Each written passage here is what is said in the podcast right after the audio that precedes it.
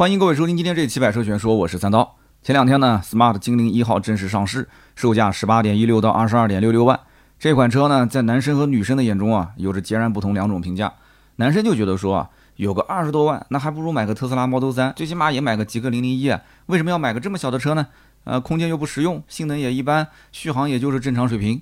但是女生觉得，我的妈呀，太好看了啊！这个外形奶凶奶凶的，内饰呢一股子浓浓的奔驰味儿，才二十多万，才二十多万啊，就能买到这么漂亮的车车，那还看什么其他电动车啊？是不是？买买买！所以呢，smart 精灵一号上市当天，哎，服务器直接就被挤爆了，直接崩溃。大家永远不要低估女性的消费能力，真的是太可怕了。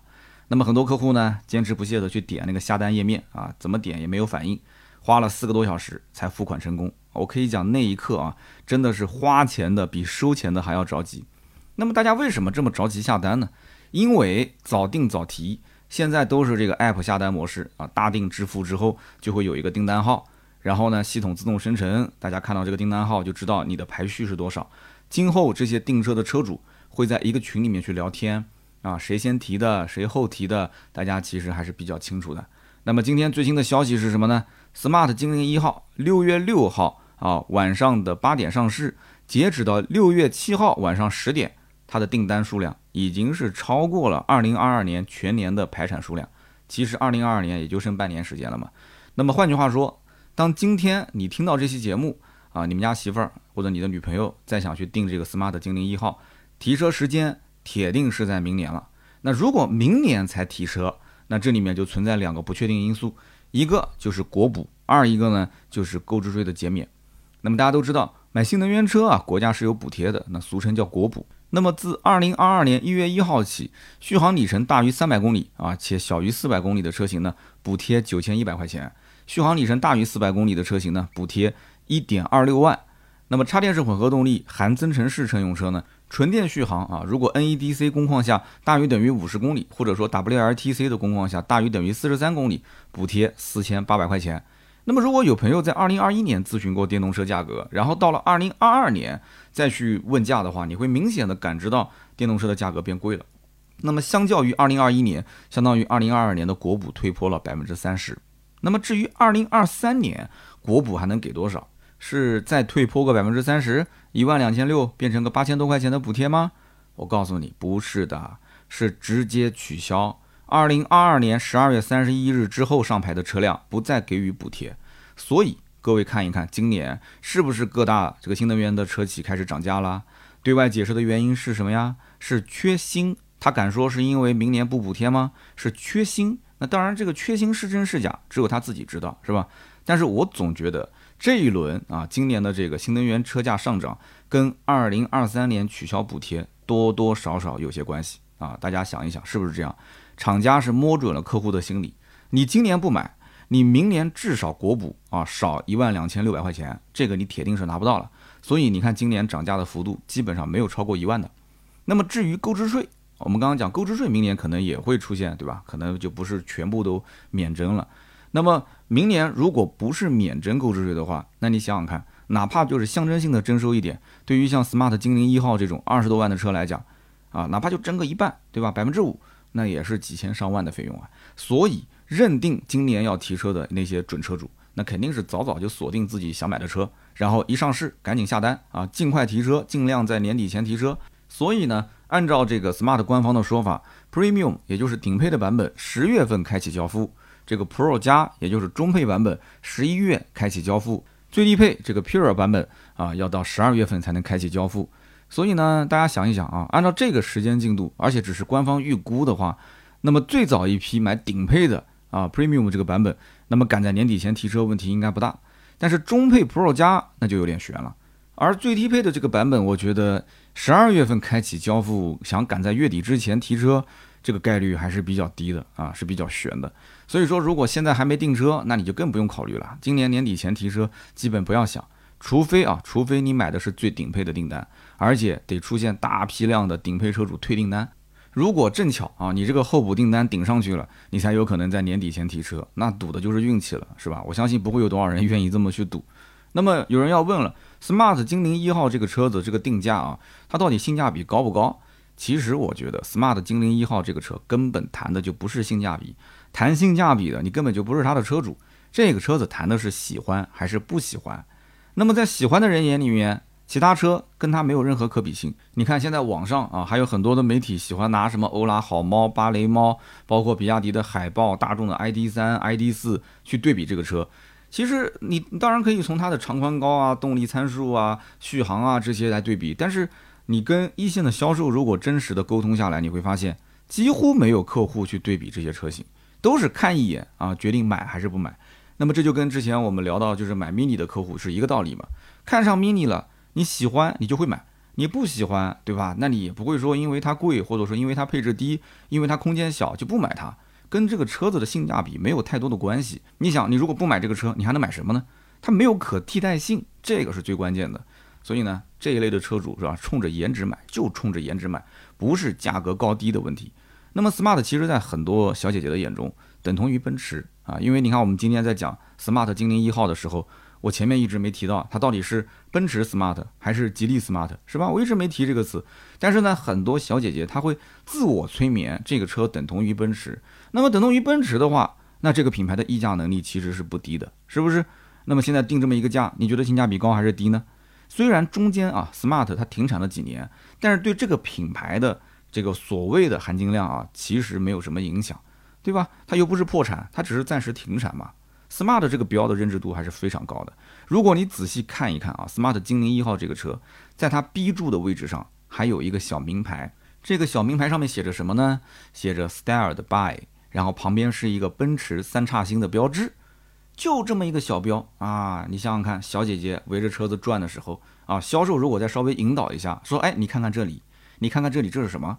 这是什么？这是奔驰三叉星的标志啊，所以你不要再看它的那个尾标上面写的那什么什么了，对吧？你就看这个就行了，这个就是奔驰，奔驰就是这个车，所以小姐姐一看这个，整个车档次一下就拉高了嘛，这个是毋庸置疑的。我相信很多小姑娘看这个车，一定是会经历这样一个画面，你不要小看这个细节。不要小看这个 logo 啊！你想想看，小姐姐为什么花几万甚至十几万去买那些包包，不就是为了那么一个标吗？不就为了那么个品牌吗？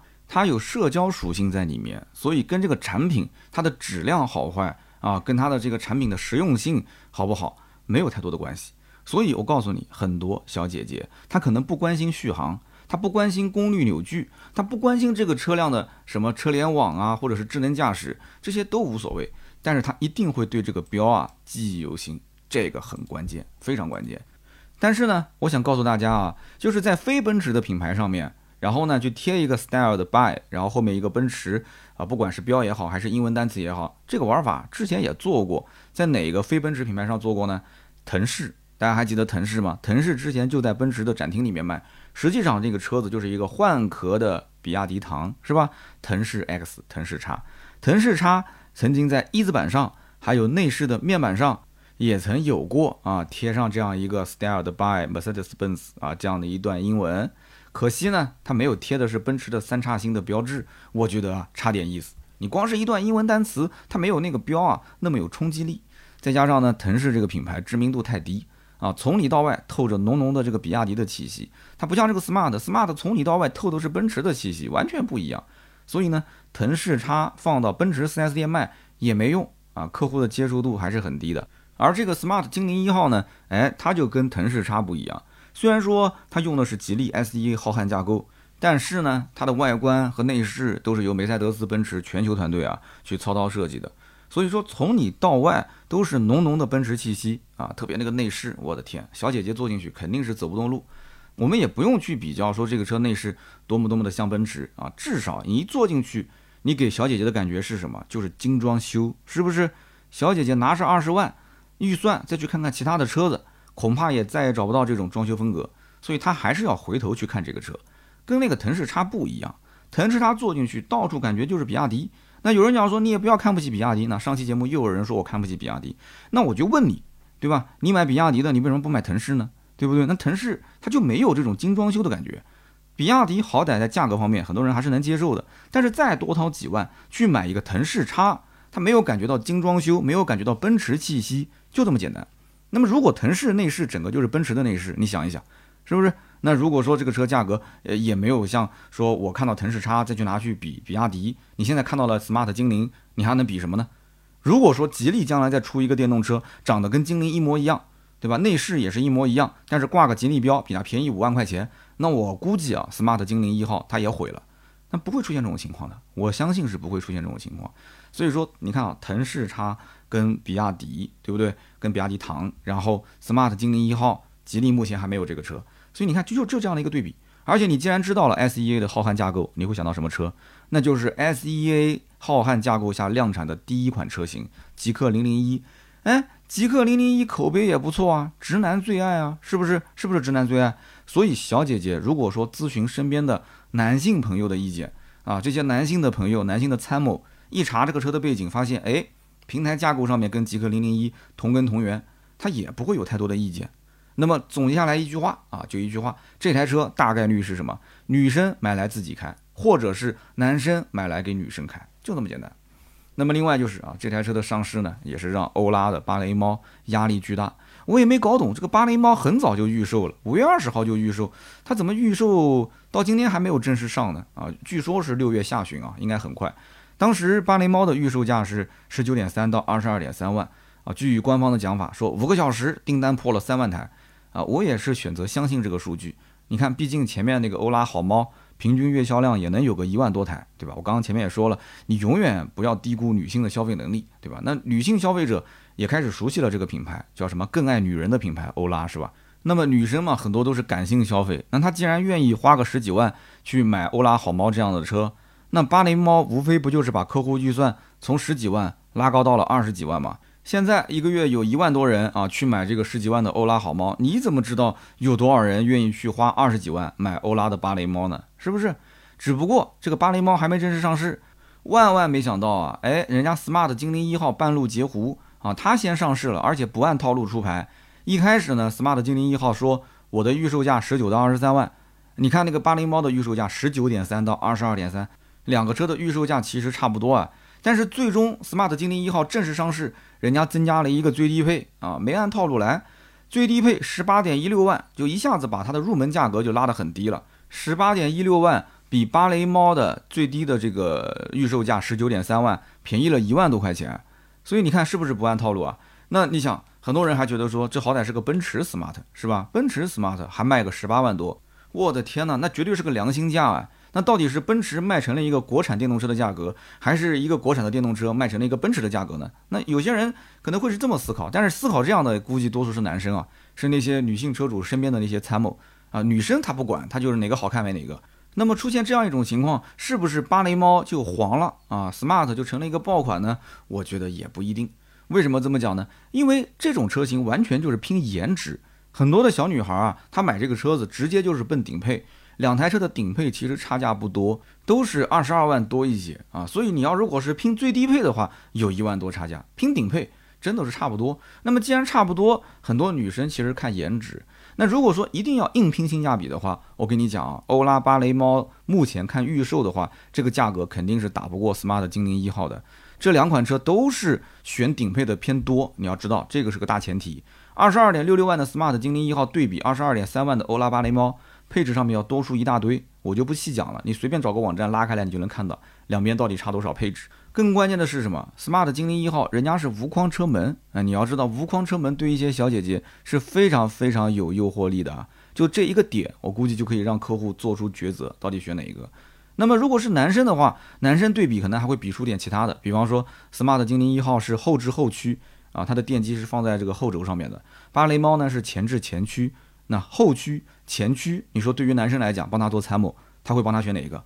不过呢，话说回来啊，还是回到颜值上讲，颜值方面，小姐姐可能真的有的就喜欢那种甲壳虫的设计啊，对吧？欧拉芭蕾猫不就是号称这个中国版的甲壳虫吗？不过也有人可能会喜欢 smart 精灵一号这种啊，一个啊无框车门的 SUV 的造型。所以芭蕾猫大概率啊，它会就目前这个订单还有产能的一个配比，以及新增订单，因为它现在只是预售嘛，新增的订单和它的退订客户，因为这个 smart 精灵一号上市了，我相信对他来讲，肯定有客户会说，我买那个，我不买这个了，因为这个小订的订单是可以退的嘛，是不是？他要根据这些情况来决定即将上市的价格，以及大定客户的一个权益。不过我还是相信啊，巴黎猫不会跟 smart 精灵一号打价格战的，因为这两种车型搞定的都是什么？都是感性的女性用户啊，非常感性的女性用户，他们对价格敏感度不高啊，不可能说因为芭蕾猫比 smart 精灵一号便宜个五千块钱啊，哪怕便宜个一万块钱，小姐姐转身买了芭蕾猫就不去买这个 smart 精灵一号了。我不相信啊！如果说你不相信我说的不相信啊，那你就把这两台车的照片拿出去啊，给一个小姑娘先看一眼，让她先决定哪个车更好看，然后你再告诉她。她喜欢的那台车比另外一台车贵大概一万块钱，你问他选哪一个，他肯定还是选原来那一个嘛啊，你可以试一试啊。那么另外就是 smart 精灵一号呢，一共有三款配置，呃，我和一线的销售沟通过这个事儿，销售跟我讲说九成以上的客户订的都是最顶配的车型啊，果然这种卖颜值的车子一般都是上顶配，因为小姐姐们头脑发热吗？我跟你讲，根本就不是头脑发热无脑冲，那也要看口袋里面的这个钞票有多少，是吧？我跟你说，每一个小姐姐身边都有好几个可以帮她做参谋的小哥哥。smart 精灵一号啊，顶配车型的定价是二十二点六六万，低配最低配版本啊，定价十八点一六万，两者之间差价多少呢？四点五万。再感性的小姐姐看到这个差价，她也会瞬间变得理性啊，毕竟是四万多啊，一共才二十多万的车，差价四万多。但是呢，再看这个四点五万差价换来的变化。我跟你说，小姐姐们又开始回归感性了啊！确实差别很大。她们一咬牙一跺脚，哎，要不就一步到位吧，直接上顶配吧。顶配啊，实在是太香了。那么让小姐姐选择顶配的原因，我跟你说有两点。第一点就是配置上的确更丰富，这个是看得见的，像是 B 四音响、十三个扬声器，然后全景天幕、矩阵大灯、真皮座椅、HUD、手机无线充电、感应式后备箱、自动泊车、L 二级的智能驾驶辅助等等，这些都是一步到位配齐了。我告诉你，第二点也是更重要的一点，就是在色彩的搭配上。哎，你看，很多人就没抓住这个点。Smart 精灵一号卖的是什么？是颜值啊！颜值其中最关键的一个部分就是配色，对吧？如果车子只有黑色、白色，那就不叫什么潮流时尚单品了。它的这个配色，也就是颜色，有很多啊，只能是顶配可选。那么这样一来的话，小姐姐的选车思路就彻底改变了。之前其实。领克也有类似的玩法啊，吉利确实很会玩。比方说像领克零一、领克零五都有类似的中高配的车型。领克零五嘛，它可以换皮肤啊，可以把那个车身的撞色饰条的颜色进行选择。你别看就那么细细的一根小饰条啊，稍微换一下，哎，整个车那个小气质啊，就嗯挠一下就拿捏住了，真的是这样的。那么包括领克零一也是啊，领克零一其中有一个版本不就是嘛，就多个几千块钱。但是呢，你加了这个钱之后，哎，整个内饰是蓝白色的一个搭配，蓝白色搭配专属的。所以这一次 Smart 精灵一号更加的直接，人家直接在官方的 App 的选车页面上就给你分成上下两个选项，更看重性能，从基础配置开始选，以及更看重外观，从颜色开始选。你不要看说，哎呀，这个好像有点、有点、有点、有点在秀，有点做作，对吧？那么选车，我颜色我正常到最后一步都会选的。那你为什么要到最后一步选呢？人家就是第一步就问你是从配置开始选，还是从颜色开始选。如果说你要是从颜色开始选啊，你选更看重外观，从颜色开始，那么你直接进入颜色选择界面，第一步就是选颜色。我告诉你会出现一个非常神奇的现象，就是你在选颜色这个界面里面啊，你是看不见这个车辆高中低配的一个版本配置的，你只会在选好颜色之后，下面的车价自然而然的会进行一个变化。真的，你根本就不知道是什么配置，你就光是选颜色，其实你已经选好高中低配了。所以我估计有的小姐姐啊，她直到订车完成之后，她都没搞懂这个车价跟颜色之间的关系啊。实际上，smart 精灵一号理论上讲有九种颜色可以选，那么免费的呢是有三种颜色啊，白色、黑色和银色。那么你要如果说再加三千块钱呢，你就可以再多选两种颜色，一个红色，一个黄色。那么这个红色跟黄色只能是中配跟高配可选啊，你看就把低配的车主排除在外了。然后如果你愿意加五千块钱，你就可以再多选三种颜色，一个是时光绿，一个时空蓝，还有一个是波普粉。但是这三个颜色只能是顶配才能选，你看又把中配车主排除在外了。那么还有一个最贵的配色啊，六千块钱的哑光灰配色也只有顶配才能选。所以你看，顶配车型它可以再多出四种颜色可以选。所以我觉得 smart 的运营团队真的是太懂女性车主了，真的，你要想赚女人的钱，就应该是在配色上面玩一些花样，而且不是说给你一堆的颜色让你随便选，是在颜色方面还要区分高配可以选这个，中配可以选这个，低配可以选那个。我觉得真的是太厉害了，真的佩服，太佩服了，我都没想到这一点啊！你看我以前讲过那么多的一些销售方面的知的，我的一些所谓的啊什么创新的招式，我从来没想过在颜色上面还能玩这些文章啊！我真的佩服佩服啊！那么配置对于女生来讲的话，其实没有那么重要。你想想看，L 二级的智能驾驶辅助，我估计身边都没有多少小姐姐真的敢用。如果单从配置上选装，那我估计大多数的小姐姐直接买低配了。所以你看，很多的女生特别喜欢波普粉和那个时光绿，这就是它广告上的两个配色嘛。那如果你就是看着广告去的啊，你觉得这两个颜色好看，对不起，你就必须买顶配哦，必须买顶配。哎，你其他的根本就看不了，因为这个颜色只有顶配才能选。所以女生买车，真的你要跟着她的思路走，她就跟买衣服一样，人家看的是搭配啊。很多人看过我视频吧？我早期不会搭，很多衣服买的时候呢，在商场里面是搭好的。放到我们家，因为它是裤子归裤子，衣服归衣服嘛，是折叠起来放的。然后早上我媳妇儿是比我早上班，我要去拍视频了，随手就拎个两件衣服往身上一穿，那各种稀奇古怪的搭配都有，是吧？大家可以去看一看我往年的视频。后来被人各种吐槽，哎，然后呢，我媳妇儿呢就把我一套一套的衣服配好，然后拍好照片，存在我的 iPad 里面。我要实在是记不得怎么穿呢，我就翻一翻这个 iPad 里面的这个媳妇儿给我拍的照片啊，我就知道上衣下下身裤子怎么穿。所以到现在为止，你看。我整个穿着搭配哎，基本上没有出现什么大问题，甚至还有人开玩笑说我是看三刀就是为了学穿搭啊，我已经在他身上配了好几套衣服了，就跟我学配了好几套衣服。然后我下面人说你是认真的吗？别人研究车，他研究你，你反过来研究三刀啊？当然是这个半开玩笑啊，半开玩笑。那从我角度来讲，其实真的是这样，就是女生天生对这些啊，不管是颜色搭配也好，还是时尚感，她都比男生要强很多。当然，少数那些。对吧？特别时尚的男生，这个除外啊。我觉得百分之九十的男生没有这种时尚感，所以呢，我坚决相信这一套啊，这个定价方法就是颜色的搭配定价方法，一定是一个女性的领导想出来的，绝对不是一个直男。直男就算是熬成了秃头，头发全掉光了，也不可能想出这种方法。真的啊，如果是有 smart 官方的这工作人员，你可以跟我说一说，当时这个颜色的定价方式是谁定的？是不是女女性的这个第一个提出这样创意？不过呢，就算啊，如果是男生从配置上去选择，我个人感觉大多数的人也不会买低配和中配。为什么？因为最低配的这个版本是手动的织物座椅。你想，都买一个这么时尚的车了，那座椅还要手动调节，然后是手动空调啊，没有全景天幕，甚至连倒车影像都没有，还只有一个倒车雷达，是吧？更不要提什么 L 二级的智能驾驶辅助都没有。那么到了中配呢？中配 Pro 加版本。这个配置其实已经足够小姐姐们用了，十九点六六万跟顶配差价还有个三万块钱。我跟你讲，要不是这个颜色搭配反过来倒逼他们去买的话，我跟你说，绝大部分的小姐姐基本上到了中配就止步了。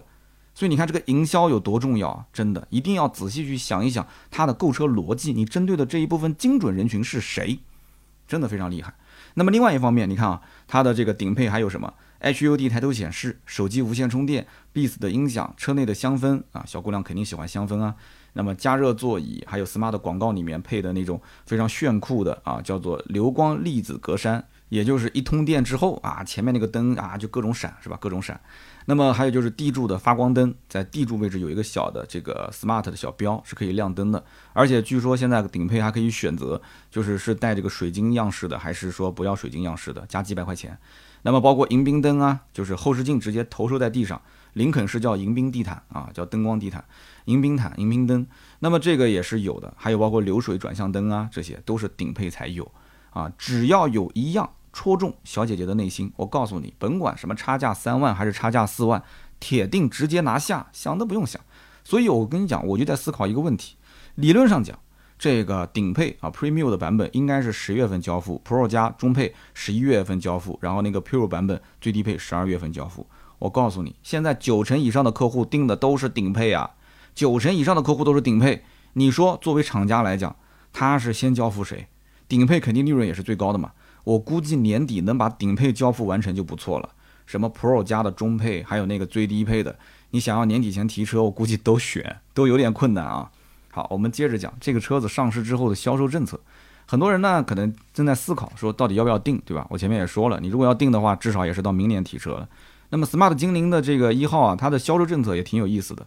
之前如果四月份你交了五百块钱啊，这个小定的订单，包括在正式上市之前你交过小定的话，那么九月三十号之前你把大定的这个钱补上，之前交五百嘛，你再补个四千五，就是五千块钱，你就可以获得一千块钱尾款抵扣，这个是直接抵总价，直接抵总价的啊。那么现在如果订车的话，截止到七月底，低配可以抵扣两千块钱，最顶配呢可以抵扣九千块钱，也就是说你现在再下个大定。相当于你之前下小定一一千嘛，现在下大定又多了个九千嘛，直接抵一万块钱，哎，这个很有意思啊。但你注意啊，这里面还有个更有意思的，就是中配现在如果下大定的话，一分钱的抵扣都没有，这个很有意思啊。我跟你说，真的很有意思。你想，低配抵两千，顶配抵九千，凭什么中配就不给呢？你好歹给个抵五千也行啊，对不对？抵五千、抵七千，我觉得都是正常的。他就是一分钱都不给你，我告诉你，玩的就是营销里面的心理战。他就是让你买顶配吗？对不对？明面上来看，中配和顶配差多少？差三万，实际上只是差两万块钱。哎，你想，你小定的话有一千嘛，对不对？然后现在大定又给你九千，加在一起不就抵了一万嘛？总共差价三万，减掉一万就剩两万。那么不仅如此，九月底之前，如果你要交大定的话，选颜色还能再抵两千。我们刚刚说了嘛，选颜色，呃，你选到中配是三千嘛，对不对？选到顶配它有的是五千，有的是六千。所以你看，你顶配选颜色。你花了五千块钱，现在又给你打折抵掉了两千块钱，你是不是很爽？你是不是更加坚定了去买顶配了？所以我跟你说，这一套营销的组合拳，那可谓是拳拳到肉啊！小姐姐们哪经过这么深的套路啊？是不是？顶配必须买顶配，想都不用想。除此之外，我跟你讲，为了防止小姐姐们后悔，因为我们知道很多小姐姐有的时候买完衣服回到家啊，上镜子里面这么一照，因为她那个展厅里面嘛。销售的卖场里面灯光比较好看，对吧？然后旁边那个销售员在说说好话，他可能啊一下冲动就买了，但是回到家又有点后悔。所以我跟你讲，买车也是一样。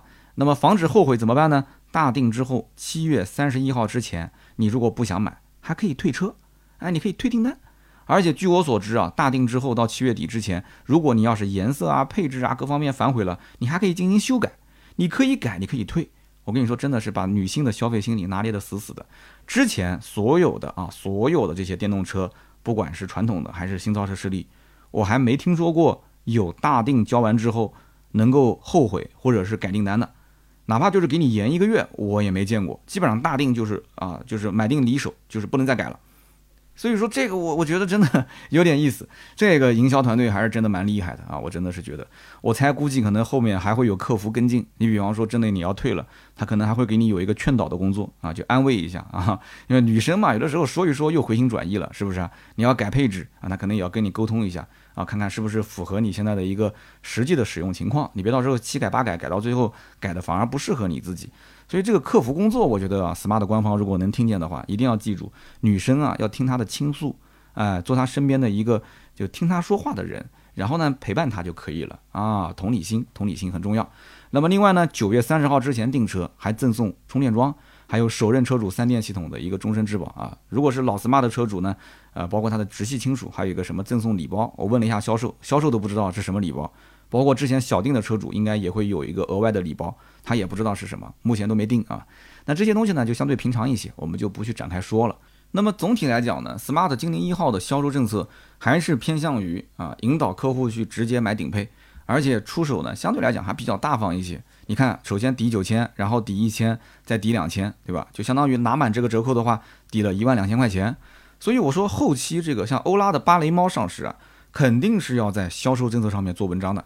因为 smart 精灵一号它并不是按指导价来销售，客户实际的到手价才是它真正去对比的一个价格。所以欧拉芭蕾猫现在没正式上市，它后期销售政策能补多少钱进来还不得而知，所以还不能说现在 smart 一定是比呃芭蕾猫要便宜，还不能这么讲。那么另外一点就是买这种车型还要注意啊，就是后期的社群它的整体运作的能力，也就是说社群福利怎么样。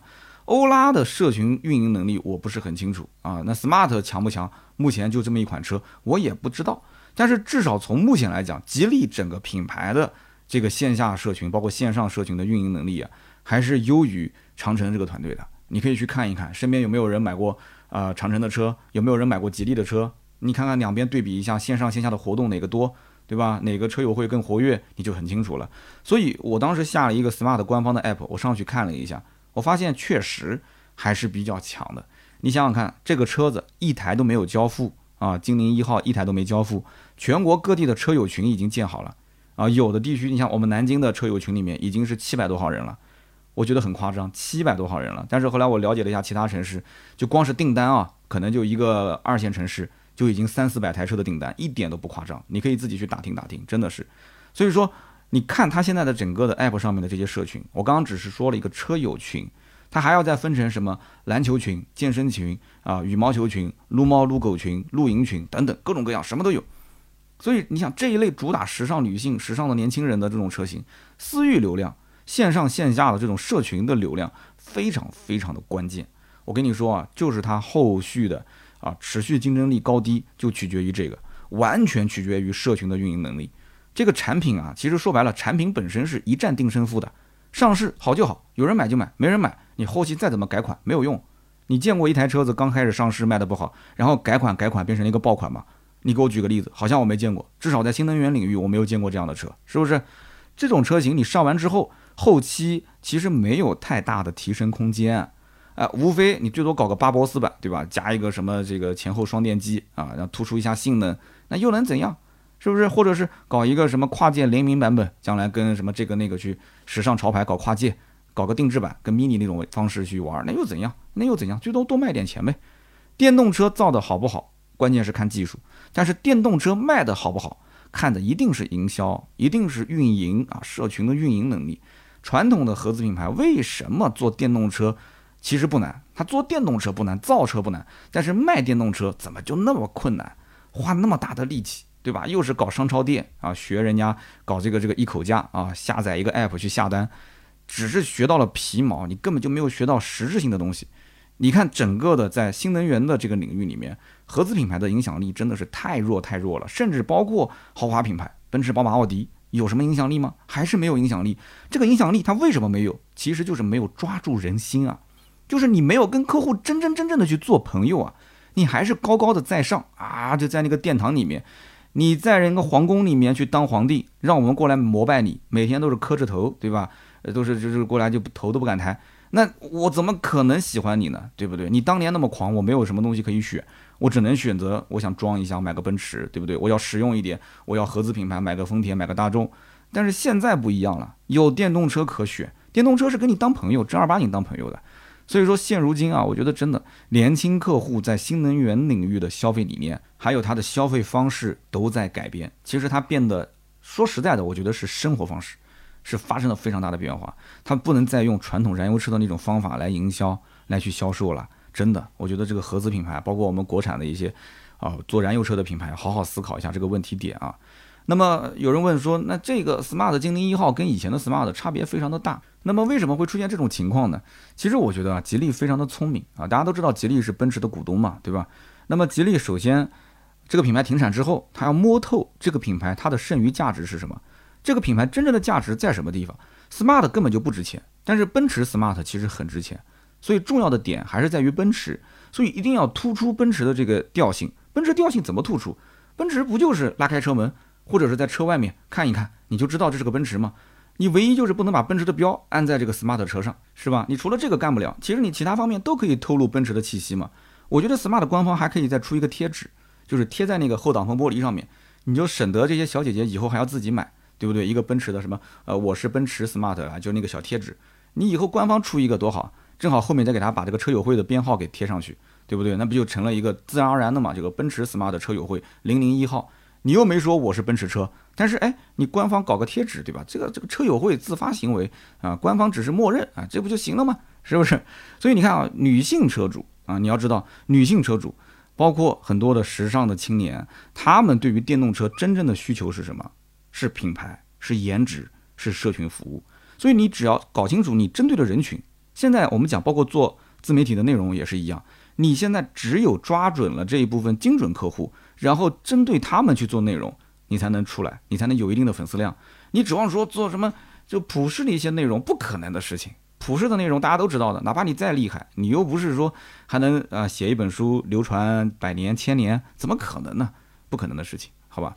所以说品牌和颜值交给奔驰，然后社群运营和这个电动车的底层的技术啊由吉利自己来弄。吉利本来就有路特斯。还有沃尔沃。现在吉利集团手底下的这个技术，我觉得也不算太差，是吧？奔驰交给他也没有问题。所以电动化方面啊，吉利自己弄。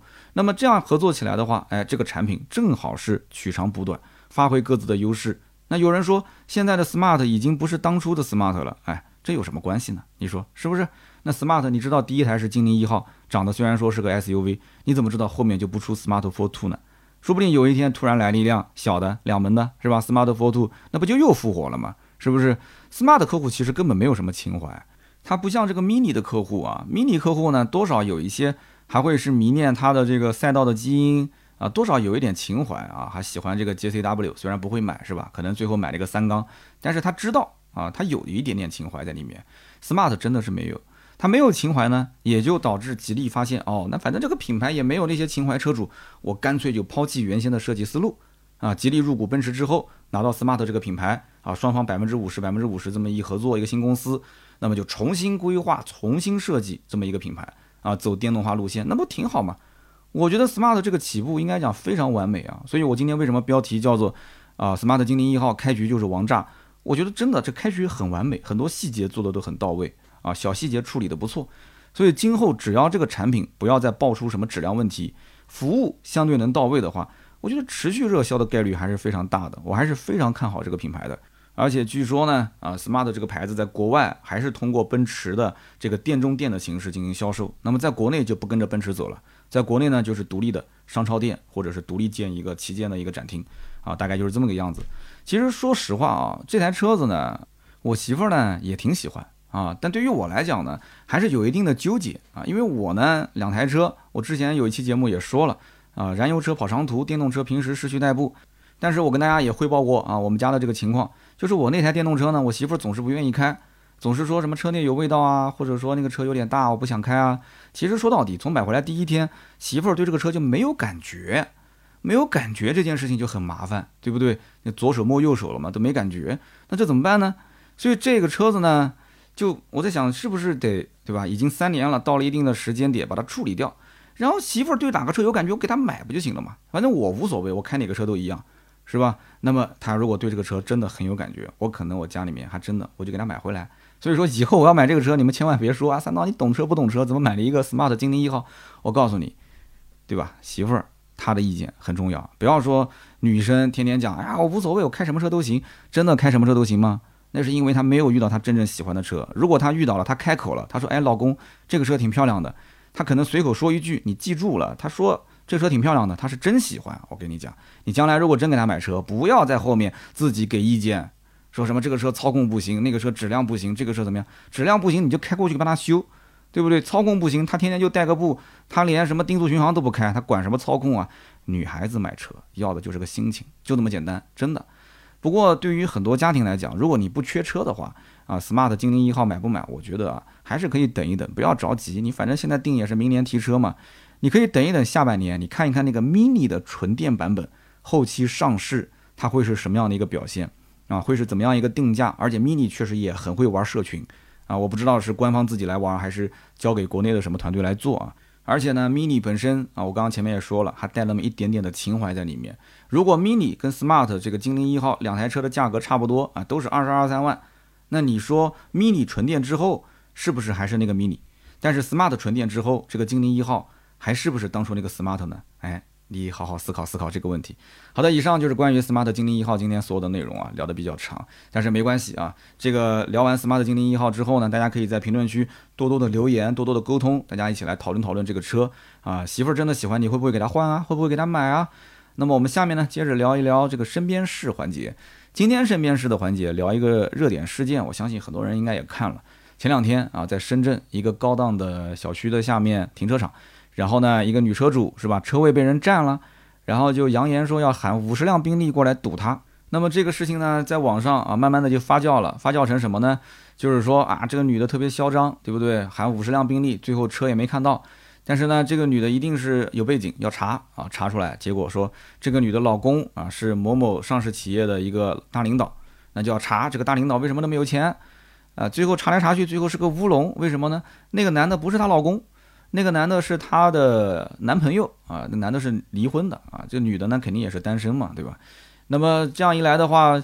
就不涉及到共同财产的问题了，对吧？那这个女的再有钱，跟男的没有关系，是不是？所以说这个就网友，我觉得挺有意思的。这件事情呢，其实说到底它是物业的问题，因为这件事，我相信很多人也只是看到了五十辆宾利啊这么一个标题，然后就没有去深究。其实本质来讲，是因为这个小区，我当时看了一下，在深圳确实也是个十几万一个平方的高档小区，然后呢，住宅好卖，公寓不好卖。那每个地方都是这样啊，是不是？所以呢，公寓的这个销售呢，就是说我们可以呢给你一个车位的使用权。那为什么不是送车位呢？是因为呃，深圳据说在二零一四年之后就不允许出售车位了，只能是租而不能是卖。所以呢，我给你一个车位的使用权，说白了，相当于就是送了一个车位给你嘛，只不过办不了产权证嘛。但是问题出现在什么地方呢？就是原先住宅的停车位和公寓的停车位是分开的，中间是有这个隔离。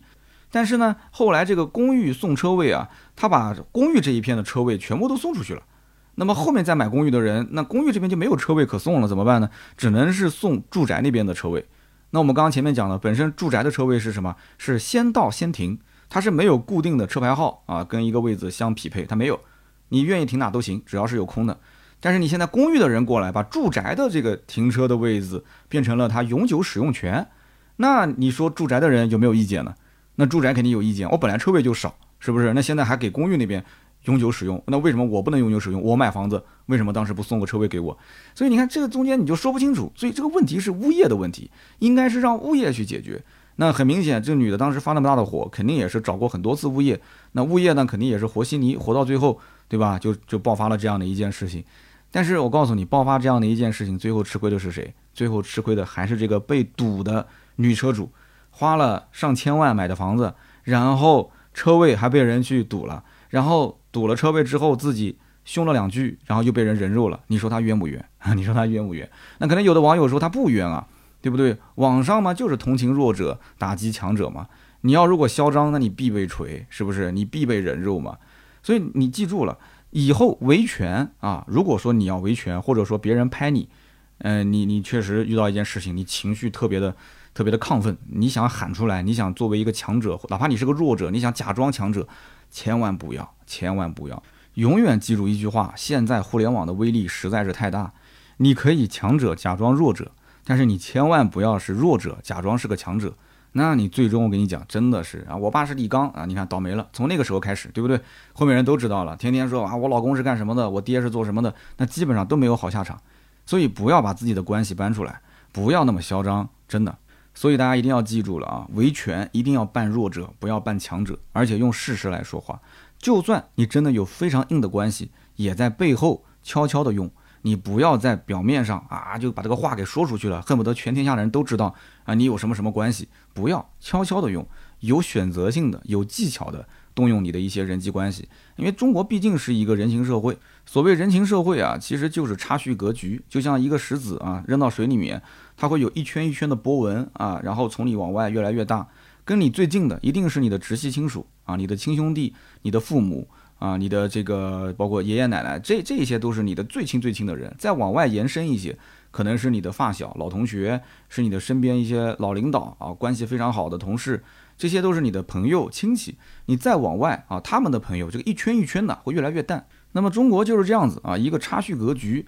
啊，关系确实很硬，你的这个中间的影响力这个圈层啊，特别厉害，你能影响到身边很多的人，你可以动用很多的关系，那自然而然你可能在这个城市啊，或者是周边一些地方，你就吃得开嘛，很多事情就可能一个电话就能搞定，对吧？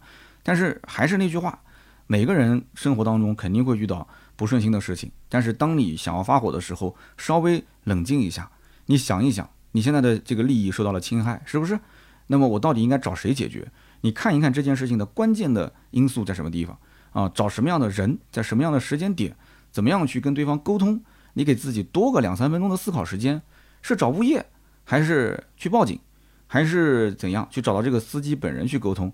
要从根源上解决这个问题，而不是说一时让这个车挪走，这个车挪走，下次还有别的车停进来。是不是就怎么从根源上去解决？能动用关系动用关系，能动用技巧就动用技巧。你看看怎么弄？你像我当时，我那台车在公司的停车位上，经常被人占。一个星期七天时间，我就上五天的班，四天被人占车位。你说我生气不生气？后来我是跟物业吼了一下啊，遇到一个比较好的领导，那个领导呢，我就给大家做了一套方案。我写的清清楚楚。我说这些人他不一定每一个都是恶意占我的车位，那就是因为什么什么什么原因，我就写了几点。我希望他们立一些牌子，因为地下负一层是我们呃是专用的这个包月车辆，地下的负二层才是临停车辆。但很多人就找不到第二层怎么下去，所以你要有个引导。哎，你看现在一年到头。也就难得那么一两次被人占车位，难得一两次被占车位，我心情是很好的。我可以打个电话跟他说：“哎，兄弟，下来把车挪一下。”啊，这个没什么问题。难得有那么一两次，我甚至以前被堵多了，我在想，如果物业不处理，我怎么办？我说出来大家不要笑话啊，大家不要笑话。我当时想怎么办？我们那个车位上面不是悬着一个绳子嘛，绳子上面不是挂着我们车牌嘛？我准备搞一个啊，就是那个横幅，横幅我把它竖着挂，竖着挂。哎，我这红颜色的、白颜色的字或者黄颜色的字。我就写着私家车位，你反正就是一个横幅嘛，我竖着挂在我车位上。我这么大一个横幅，你还看不见吗？我倒车进来，横幅从我的车尾一直划过我的车头，我开车出去啊，这个横幅自然就垂下来，上面写着私家车位。你看多好！有人讲说，哎，你为什么不用砖桶？我跟你讲，我用过多少次的砖桶了？今天我放完了，明天过来一看没了，那个砖桶被别人拿走了，而且那个砖桶你不觉得烦吗？每次倒车进来之前下车摞桩桶，每一次出去之后下车摞桩桶，那你觉得是不是我这个挺好的？前面有个绳子，地下车位啊，很多车牌对吧？我就放一个这个帘子在上面。我都想过了，你要如果物业再给我解决不了的话，那我就自己搞啊，那怎么办呢？对不对？你要想啊，这个只要思想不滑坡，办法总比困难多，是不是？那有人讲，那物业不给挂，说影响美观怎么办？你开玩笑，如果物业敢说这种话，那后面的事情就好 处理了，是不是？物业不给挂私家车位，你开什么玩笑？好吧，就聊那么多啊。关于身边事，大家可以分享分享啊。你对于这个深圳女车主啊，要喊五十辆宾利过来围堵这个事情，你的看法？那么下面呢是关于上期节目的留言互动环节。上期节目呢，我们聊到高油价就应该放弃燃油买纯电跟插混嘛。我看到有很多朋友不太同意我节目当中的观点啊。其实我觉得我很理解，因为呃有些呢在一线城市，对吧？一个车位就几十万。但是有很多朋友在三线、四线、五线城市，他一个车位就就几万块钱，甚至在他们家小区可能地下停车场根本就不要钱，随便停。我曾经就去过这样的小区啊，地下停车场不要钱，他跟那个前面有一个这个酒店都是打通的，酒店的客户去停车也不要钱，是连门卫问都不问，因为地下停车位太多了。那三五线城市就这样，那跟一线、二线不一样嘛，对吧？还有就是有的地方呢，充电桩比较多，但也有一些可能小的城市里面充电桩比较少。那么用车的环境也不一样。那有些城市呢，你比方说有一些小县城里面，可能你让他跑个三五公里，他都觉得说特别的远。但是你像大城市，三五公里、三五十公里都算是近的了，是吧？那所以用车环境不一样，理念啊，买车的理念也不一样。这个我觉得很正常。我这期节目出去之后，全国各地什么样的听友都有。大家听完之后，结合自身的一些情况，啊，有觉得说认同的，啊，有觉得说不认同的，挺好的。上期节目的整体留言四百多条啊，我至少看到总数量，我还是挺开心的哈。那么大家有什么好的话题，也可以在我们节目下方给我留言，我们也可以好好的展开聊一聊啊。那么上期节目呢，有一位 ID 叫做 David 的哥哥思凯，他说，就现阶段的充电速度跟基础设施，如果长途电动车。还是不够方便便捷，那么燃油车保养维护啊，燃油车的使用费用确实也不低。所以说，在电池能量密度技术没有突破之前，其实混合动力是最能兼顾燃油车跑长途的方便和跑市区的经济性。那么这也是目前为什么比亚迪卖的那么好的原因。而且呢，跟燃油车差不多的价格，给你一个 DMI 的混动，对吧？油耗呢也很低，你还没有里程焦虑，所以它是兼顾了燃油车的优点和电车的经济性。呃，说的是非常的好啊。其实大家都知道这么一个道理，但是现在插电式混合动力对于有些人来讲啊，包括像我啊，对于我来讲，我上期节目其实说的很清楚了，没有太多的车型可选。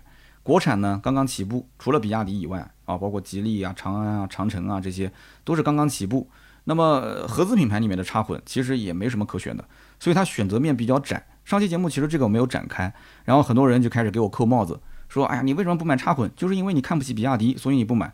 然后我说插混的纯电续航比较短，那又有人开始嗯抓我的这个小把柄，说三刀，哎，你刚刚讲比亚迪插混续航短，怎么就短了呢？啊，比亚迪的插混有两百四十多公里的呢，你怎么不说？哦，那你说的是那个汉的顶配是吧？汉 DMI 顶配多少钱？二十八万多，将近三十万。那有完我要说三十万为什么买比亚迪？你又要喷我了，又说你看你就是看不起比亚迪是吧？三十万为什么不能买比亚迪？那你买，你买啊。对不对？有多少人买比亚迪汉买顶配的？你告诉我，三十万的买了个两百四十二公里续航的，反正我们小区里面我见过几台，没有是顶配的。所以这个不能往下聊啊，往下聊真的就要吵。所以我知道为什么群那么难管，在我们群里面聊车，有的时候聊着聊着聊着，有的时候 stop，大家不要往下聊了。我看那个氛围可能就要吵架了。你更别说我一个主持人对那么多的一些听友了，是不是啊？我我留同存异吧，对吧？和光同尘，嗯。那么我们继续看下一位听友啊，这位 ID 叫做罗世刚幺幺，他说我就是网约车司机，我是成都的。然后呢，下次三刀来成都，你可以私信我，哎，我免费接送三刀老师啊，免费不用，我下次私信你啊，我就给你做生意，反正给别人赚钱也是赚，而且我应该很快就要来成都了啊。他说。你说的这个网约车的事呢，在我们这儿太正常不过了。很多网约车司机啊，是专门做这个机场、火车站的啊，然后排着队去接单，都想接一个大单子啊，起步价都不愿意跑。你换位思考一下，在高铁、飞机场等那么久啊，然后呢接个小单子，结果跑一圈回来又得重新排队，然后呢高铁跟飞机场又有电子围栏，还有电子排队模式。所以呢，我个人建议啊，三刀你要打车，建议还是用滴滴。因为滴滴之前也出过那些事，所以呢，现在在安全规则方面做的还是相对不错的。只不过这个公司呢，啊，树大招风而已。那么至于啊，很多网友讲的这个什么高德的地图打车，聚合了很多小平台，其实你也会遇到很多糟心事，都是一样的。车费呢，确实有的很便宜，但是便宜的离谱了，司机到手一公里才赚几毛钱。大家其实都是服务行业，对吧？多花一分钱，多一分服务，这个道理其实大家都懂。像高德聚合这种打车平台，在全国网约车司机的心里就是一根搅屎棍。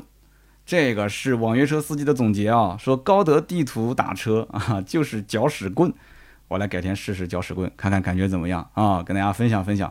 来，下面一位听友叫做 MMC 五六六，他说：“哎，刀哥这期节目来的非常及时啊，我最近一直困扰这个问题。”现在我开的是宝马的 X1，那么对燃油车跟传统的以 BBA 为代表的品牌车型有情感上的偏好和向往。那么我一直在想，难道说真的燃油车就相当于是呃这个以前的，就是像诺基亚这种按键手机吗？智能手机就将要取代这些功能机了吗？这个历史会重演吗？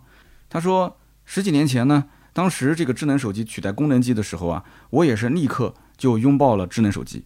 但是为什么现在我对于电动车就没有那种马上想要拥抱的冲动呢？他说我平常碎片时间喜欢刷刷懂车帝，上面有各种博人眼球的啊这些观点非常片面而且偏激的这些内容，我其实蛮反感的。那么音频节目呢，反而可以在一个相对比较长的时间里面，心平气和的啊逻辑清晰的掰开了揉碎了去探讨一些话题，我觉得挺好的。希望三刀坚持下去，谢谢，非常感谢。我觉得智能手机试错的成本比较低。你当年好比说零四年、零五年，你买了一个智能手机，即使没什么 app，对吧？也只能是打电话，然后呢，这个拍拍照片啊，发发短信啊，然后呢，那个时候有微信了吗？零四零五年啊，就算有了吧，你可能就才加了几个好友，对吧？也不会像现在功能那么多。但是呢，你是试错的成本比较低啊，基本功能还在。但是电动车试错的成本太高了，我觉得主要问题还在这里。很多人还是不了解电动车，对电动车还是有一定的防备的心态。而且燃油车又不是不能开，对不对？你只要能烧得起油，对吧？每一年的保险保养的费用都在你的可控范围之内，那你为什么要换电动车呢？你是没有必要，所以你没有那种冲动，好吧？好的，那么以上就是今天节目的所有内容。那么刚刚我读到留言的这几位听友呢，记得联系盾牌啊，盾牌的微信是四六四幺五二五四，每个人呢可以获得价值一百六十八元的芥末绿燃油添加剂一瓶。那么听到最后的听友也千万不要忘了，可以在我的节目的下方多多留言支持我一下，留言转发是对我最大的支持哦。那么每期节目呢，我们也会在留言区抽取三位啊，赠送价值一百六十八元的芥末绿燃油添加剂一瓶。那么同时呢，我们还有更多的原创内容，可以在公众号“百车全说”、新浪微博啊，我自己的微博“百车全说三刀”啊，还有就是抖音“三刀砍车”以及哔哩哔哩的“百车全说”账号，你都可以看到啊。我们每周几乎都是要更新个两次、三次，甚至更多，大家可以多多支持啊，记得一键三连哦。好，那么以上就是本期节目所有内容，我们周六接着聊，拜拜。